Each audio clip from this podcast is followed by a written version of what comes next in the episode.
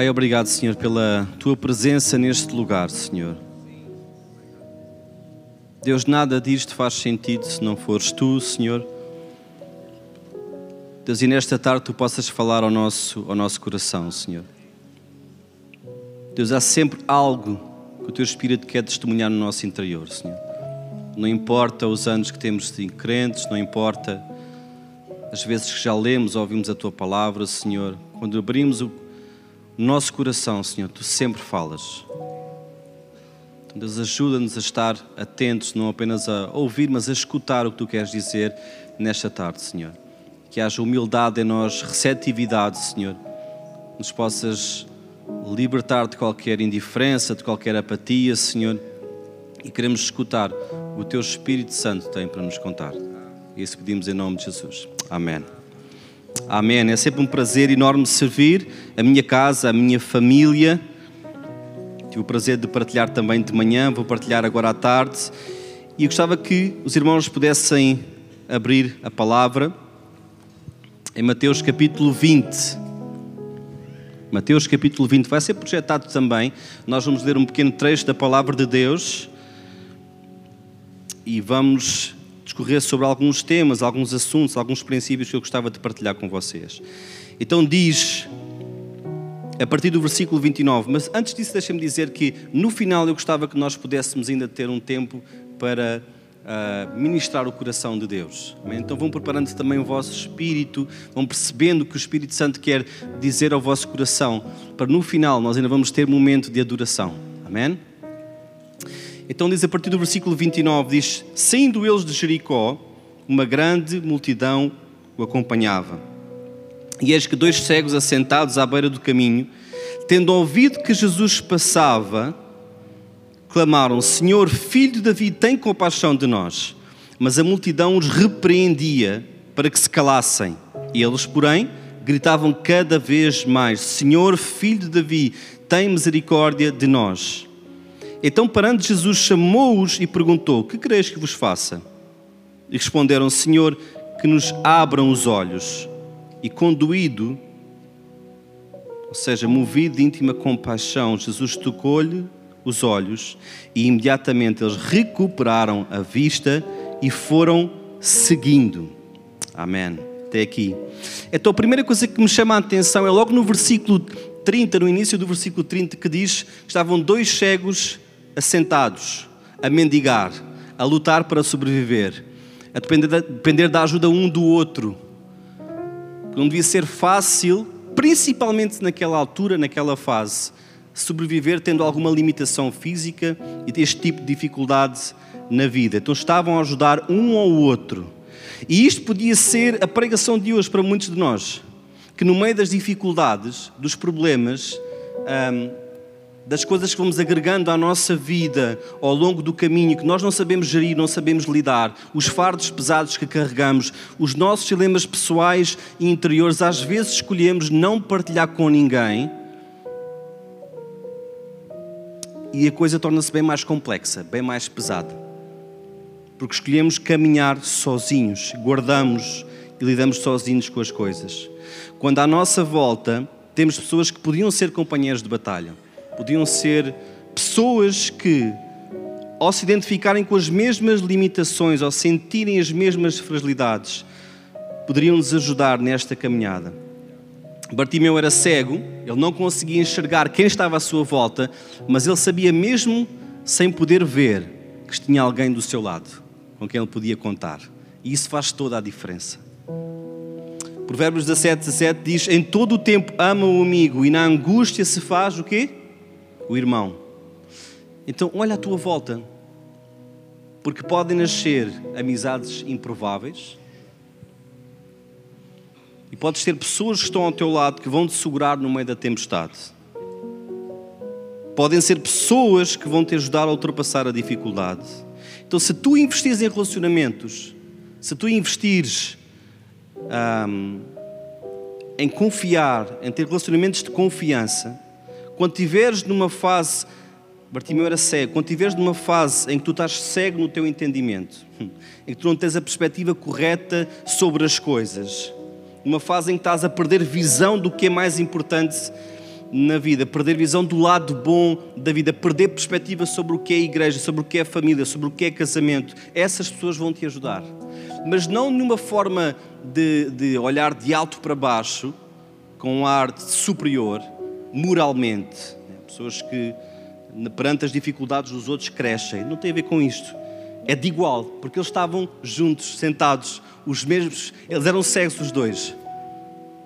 Então não tinha um, um como se comparar ao outro e achar que era superior. Então vais ter pessoas que estão lado a lado na mesma condição, a viver a mesma realidade, a suportar as mesmas privações, mas tu vais ouvir, eu sei que é difícil para ti como é para mim. E eu vou caminhar contigo. E a força que Deus me está a dar, eu vou usar para partilhar contigo. E no momento em que eu já não tiver essa força, Deus vai te dar força a ti para tu me encorajares a mim.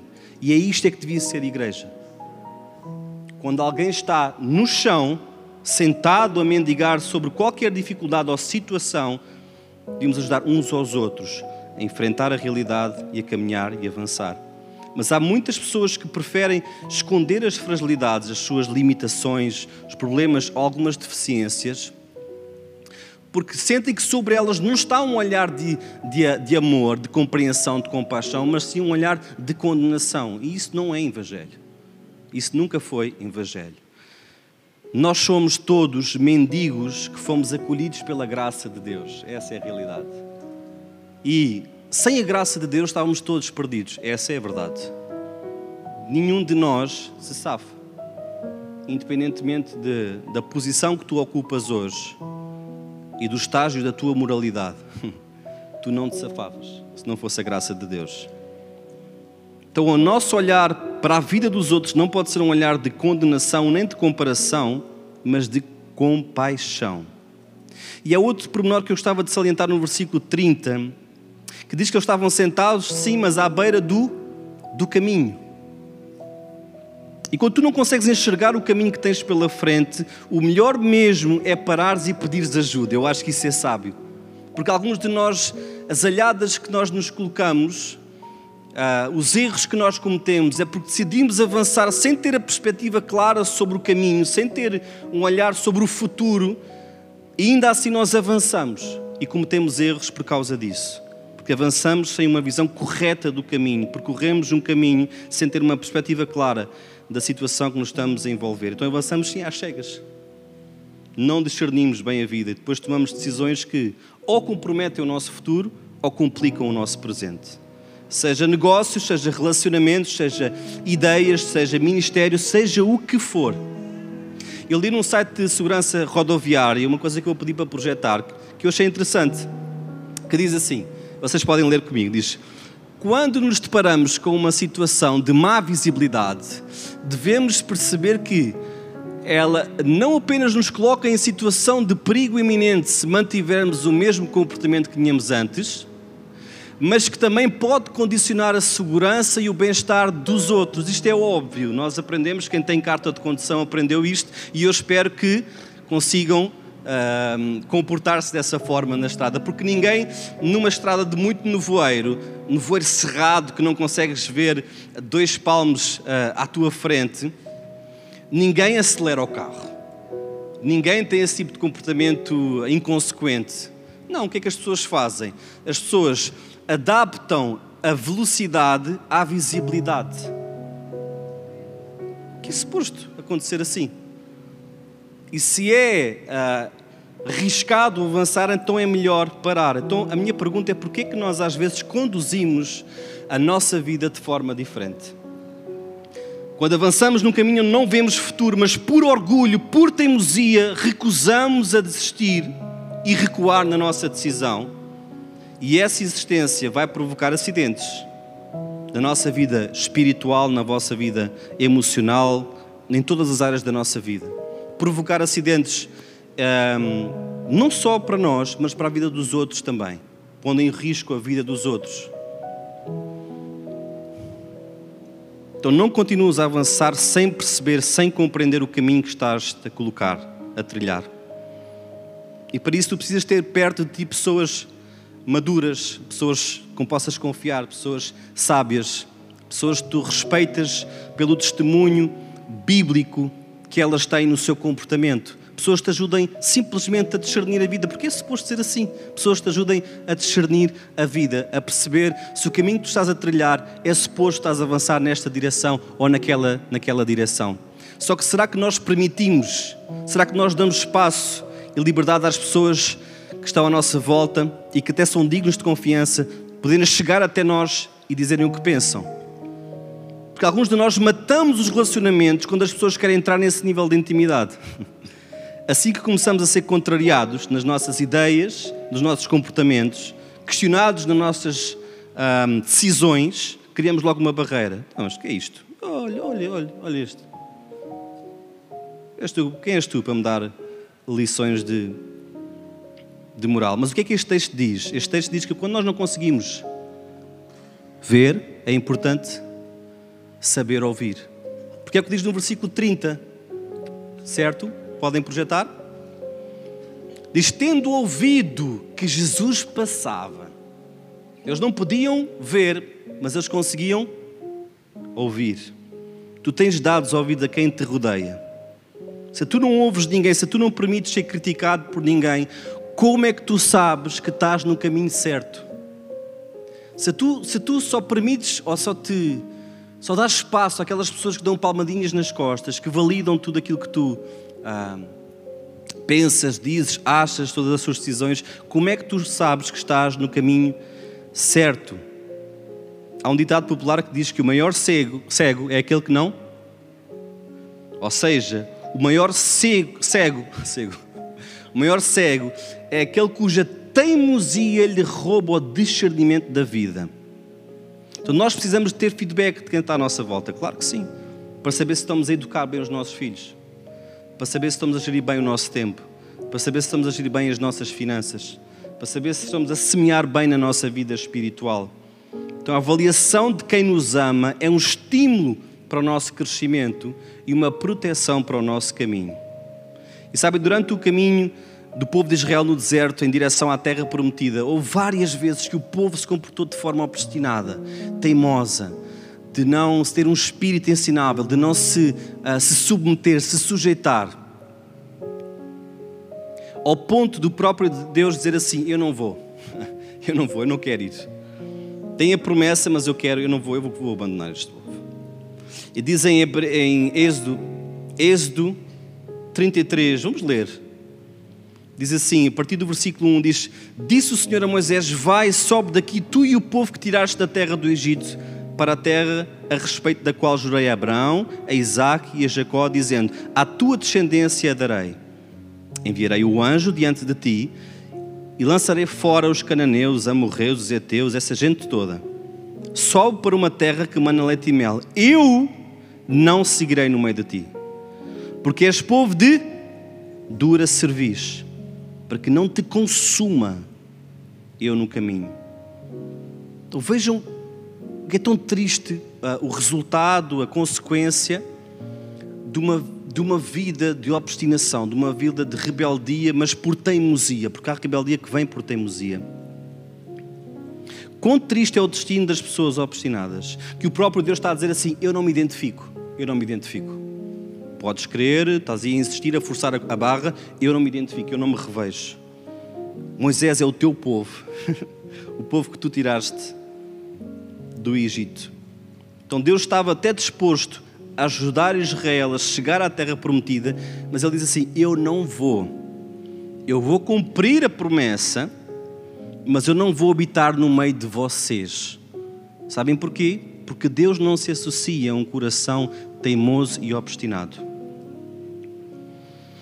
E eu, ao ler este, esta passagem, que eu percebi é nem todas as coisas que nós conquistamos, ou as portas que se abrem, às vezes por muita insistência, são vontade de Deus. Às vezes é, não são desejos do coração de Deus. Porque nem sempre a vontade de Deus é, é revelada pelas circunstâncias. Há situações onde as portas estão a abrir porque nós estamos a forçar a barra, porque nós estamos a insistir. E Deus até pode, em algumas circunstâncias, abençoar, mas tu tens um coração teimoso e obstinado, o que tu vais ouvir é: Eu não estou nisso, eu não vou contigo. Só que a atitude de Moisés foi, no mesmo capítulo, uns versículos A partir do 14. Disse, pois, irá a minha presença contigo para te fazer descansar. E Moisés disse: Se tu mesmo não fores, não nos faças subir daqui. Moisés está a dizer é não vale a pena nenhuma conquista, não vale a pena nada, nada. Nós vamos estar melhor do que, do que estamos no deserto, incomparavelmente melhor. Terra que mana leite e mel, brutal vai tudo correr bem porque Deus está a dizer que aqueles povos todos que lá estão, idólatras, eles vão sair de lá, nós vamos, vamos conquistar aquela terra, vai tudo correr, mas eu não vou estar contigo, tu não vais estar comigo, então não vale a pena ir. Será que nós podíamos dizer isso a Deus? Ponho na balança todas as minhas conquistas pessoais, profissionais, ministeriais, emocionais, seja o que for. Se tu não tiveres, eu não quero nada disto. Nada. Nada. Será que nós podíamos dizer isso? Não temos nada, Deus, além de ti. Tu és o princípio e o fim. Tu és a razão da nossa esperança, és o nosso caminho, és o nosso lugar de seguro, és o nosso porto de abrigo. O teu amor, esse sim, é o verdadeiro tesouro da nossa vida. E quando temos a atitude de um coração assim, Deus corrige, porque diz no Salmo 25, a partir do versículo 8: O Senhor é bom e justo, por isso corrige aos, pecadores. E os e guia os humildes pelo bom caminho, mostrando-lhes a sua vontade. Os caminhos do Senhor são amor e verdade para com os que guardem a sua aliança e os seus preceitos. Então, sempre que tu te colocas à disposição do Senhor, aquele coração que Moisés tinha, dizer assim: Não, eu não, eu não troco, não troco nada, vitória, conquista, não troco nada pela, por um relacionamento íntimo contigo, por ter, ter-te a ti, ter-te a ti, porque tu és mais valioso do que isso tudo. Então, mesmo que o nosso caminho precisar de ser aplainado, precisar de ser calibrado, Deus está, Ele vai fazer isso. Agora, quando temos um coração obstinado, Deus não está, não está nem aí. E vamos continuar a seguir o texto original e o versículo 31 diz: Mas a multidão os repreendia para que se calassem, mas eles, porém, gritavam cada vez mais. Ou seja, quanto mais a multidão mandava calar, mais eles gritavam por ajuda mais eles clamavam por Jesus.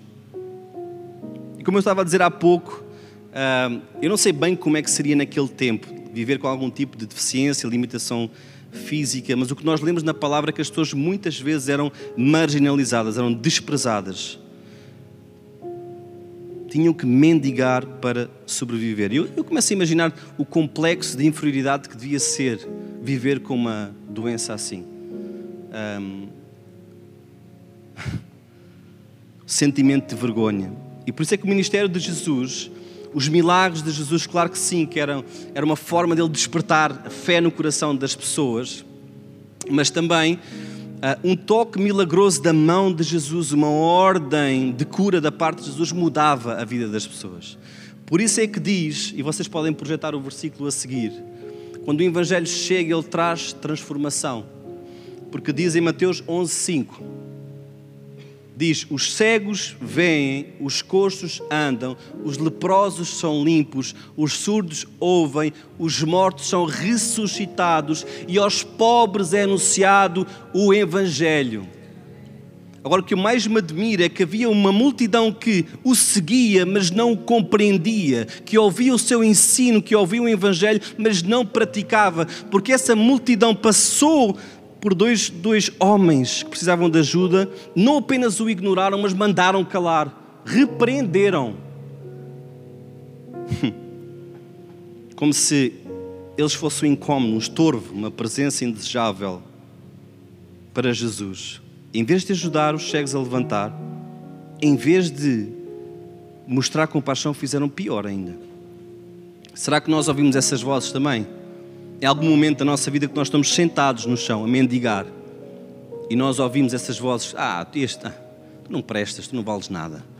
É bem feito mesmo o que está a acontecer. Merecias, foste tu que semeaste, tu estás a colher. Eu não sei se tu já sentiste assim, colocado à beira do caminho, na tua família, no trabalho, seja onde for, posto de parte, obrigado a mendigar a atenção dos outros, sempre à procura de uma validação que nunca chega Sabem, eu tenho experimentado destes 35 anos de vida que há pessoas que têm capacidade incrível de fazer os outros sentirem miseráveis. Eu escrevi: há pessoas que olham para a nossa deficiência com o objetivo de nos reduzir à nossa insuficiência. Mas o olhar de Cristo é diferente. É um olhar de amor e de compaixão. Evangelho é libertação, Evangelho é restauração, Evangelho é transformação. Evangelho é tu chegaste como és, és amado, mas és amado ao ponto de seres transformado em todo o potencial que Deus vê em ti. E quando Jesus, ao ouvir Bartimeu, mandou-o chamar, porque apesar de dele para aquela multidão toda ser um miserável mendigo, mas para Jesus era alguém com valor. Que havia mais fé no coração de Bartimeu do que em todo aquele aglomerado de gente que se calhar achava que estava tudo resolvido. Então o que chama a atenção de Deus não é a nossa condição, mas é a fé do nosso coração. Então quando sentis essas vozes contrárias a desanimar, esses ventos que querem sobrar contra ti, esses ventos contrários, reage e clama com mais força.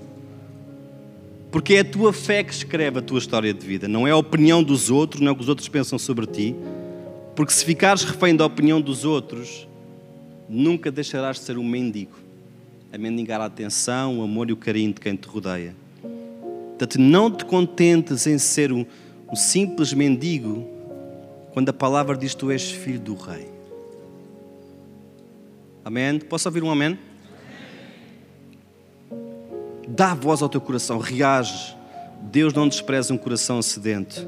Tanto no versículo 34, e vamos seguindo, diz: Conduído, Jesus tocou-lhe os olhos e imediatamente recuperaram a vista. Conduído quer dizer que Jesus tomou as dores, moveu-se de íntima compaixão. Jesus olhou para eles na sua condição e houve empatia, houve, houve afeição, porque temos um Deus que se compadece das nossas necessidades. Portanto, mesmo quando tu não sentires que tens força para te levantar de uma qualquer situação e correr até Jesus, clama. E quanto mais forte for as vozes contrárias, mais alto tem que ser o teu clamor. Porque no meio de uma multidão que o seguia sem o compreender, Jesus ouviu aquele clamor. Se calhar falta-nos a viver a fé com este sentido de urgência que havia em Bartimeu de não deixar a presença de Deus escapar sem nada acontecer. Clamar, cada oportunidade, em cada momento, estamos juntos ou em casa, no quarto, seja onde for, clamar ao Senhor. Lembro-me naquele episódio de, de Jacó, na pior fase da sua vida, ele estava a lutar contra o anjo do Senhor. Disse: Eu não vou deixar de sair daqui enquanto tu não me abençoares. Nós devíamos ter essa postura e eu gostava que nós voltássemos a adorar a Deus daqui a uns minutos com essa atitude. Eu não vou deixar tu sair daqui sem tu me abençoares. Eu preciso de um toque teu. Eu preciso de um toque na minha vida. Então, se nós precisamos que Deus nos visite em alguma situação ou na condição em que vivemos, é nosso dever dar tudo o que nós temos. E para terminar, vou terminar com este pensamento, nós temos mais uns minutos de adoração. No versículo 34 diz que eles recuperaram a vista e foram seguindo. Porquê? Porque houve gratidão no coração deles. Porque há pessoas que são alvo de milagres, e nós vimos isso na palavra, nas Escrituras, e quando têm o seu problema resolvido, avançam. Não estou nem aí. Seguem em viagem sem prestar homenagem. Vamos embora. O que interessa é o eu, o meu umbigo, os meus interesses, as minhas contrapartidas. Só que Bartimeu não recuperou apenas os olhos, mas a visão. Porque ele percebeu o que, era, o que é o certo a fazer, que era seguir Jesus. Havia de sítios para visitar, um Portugal inteiro para conhecer, o país mais lindo do mundo inteiro. Mas ainda assim, eu vou seguir este homem. Eu tenho tempo para fazer outras coisas. Eu vou seguir este homem. As pessoas que eles conheciam a voz, mas não conheciam o rosto. Imaginam as histórias que eles ouviram e pensaram: quem me dera estar lá, quem me dera olhar, quem me dera perceber contemplar com os meus olhos. Mas eles foram curados e fizeram o quê? Seguiram a Jesus. Seguiram Jesus, porque eles não recuperaram apenas o olhar, mas a visão. Dedicaram a sua vida a seguir o Mestre. Eu gostava de convidar o grupo de louvor a subir e gostava de os convidar a ficar de pé também. Nós temos tempo para mais uma música. E eu gostava que nós pudéssemos, no nosso coração, deixar cair qualquer argumento para não estar na presença de Deus. Hum. Qualquer confusão mental, qualquer eh, indiferença, qualquer apatia, qualquer coisa que esteja ali a moer o nosso interior. Isto tem a ver contigo e com Ele neste momento. Então que tu possas entregar o teu coração, deleitar na presença de Deus nesta tarde. Amém? Então fechar os nossos olhos. Amém, Senhor. Isto tem tudo a ver contigo, Senhor. Tudo a ver contigo, Senhor. Então pedimos esta tarde que tu possas novamente roubar o nosso coração, Senhor. Possas criar convicções, possas criar perspectiva, que possas criar fé, aquilo que é a palavra, a verdade, o Evangelho, Senhor. Senhor, e nós, tal e qual como Moisés, nós dizemos, não queremos sair daqui, conquistar, viver, conhecer o meio mundo, se tu não estiveres. Não queremos a tua bênção, nós queremos a ti, Senhor. Queremos derramar o nosso coração diante de ti, clamar como Bartimeu fez. Ver-te, Senhor, a trabalhar na nossa vida. É isso nós pedimos em nome de Jesus Cristo. Amém.